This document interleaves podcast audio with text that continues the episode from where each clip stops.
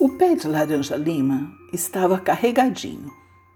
Sentamos à sombra da moreira e eu descascava as laranjas para os netos quando João Lucas pediu: Vovó, conta aquela história de quando sua avó lia para você. Contar histórias, contar e recontar histórias para os netos. Adoro! Quando eu era pequena, acho que tinha uns seis ou sete anos e ainda não ia à escola? É, naquela época, no lugar onde morávamos, as crianças iam para a escola mais tarde. Eu fui quando já tinha oito anos. Bom, naquela época, minha avó Sebastiana, que nunca tinha ido à escola, e isso era bem comum, muitas crianças não irem à escola. Minha avó era analfabeta e, como ela mesma dizia, não sabia nem escrever o próprio nome. Porém, sabia ler. Sim, sabia ler muitas coisas.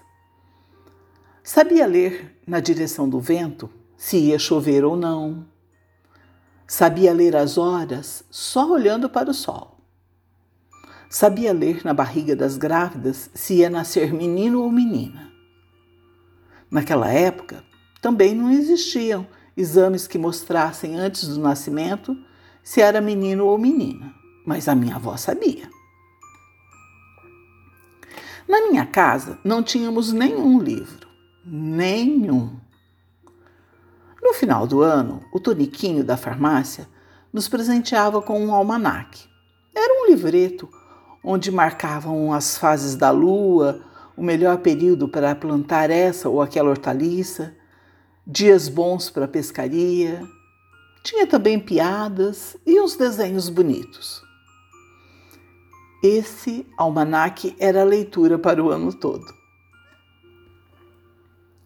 Minha avó analfabeta lia nele lindas histórias de príncipes, de princesas, de dragões. Lia tão bem que uma vez o almanaque estava de ponta cabeça e ainda assim ela lia. Lia em um pedaço de jornal velho que havia chegado lá em casa embrulhando as botinas novas do meu pai, ou na bula que vinha dentro da caixinha de remédio. Sempre, todo e qualquer pedaço de papel que ela encontrava, ela lia. Lia na latinha de extrato de tomate a história do bicho papão ele era verde e tinha um nariz grandão.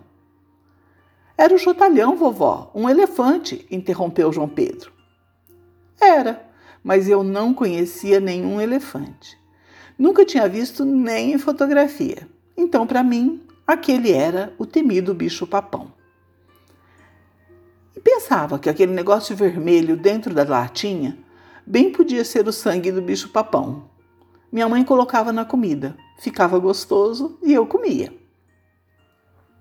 Bem, vamos voltar à leitura da vovó Sebastiana. Aos poucos fui percebendo.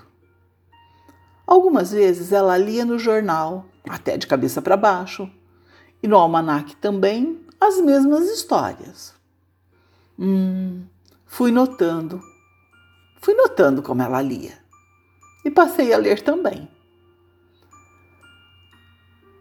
E aí essa passou a ser minha brincadeira favorita. Eu guardava dentro de uma lata vazia de biscoitos todo e qualquer, papel que eu encontrasse. Se nele tivesse letras, eu guardava na lata e escondia embaixo da minha cama. Sempre pegava aquela lata, meu tesouro, subia em uma árvore e lia. Lia como minha avó lia. Lia até histórias que ninguém conhecia. Lia histórias que eu tinha acabado de inventar. Como aquela história do Saci, que eu guardava preso dentro de uma garrafa. Bom, essa história do Saci fica para outro dia.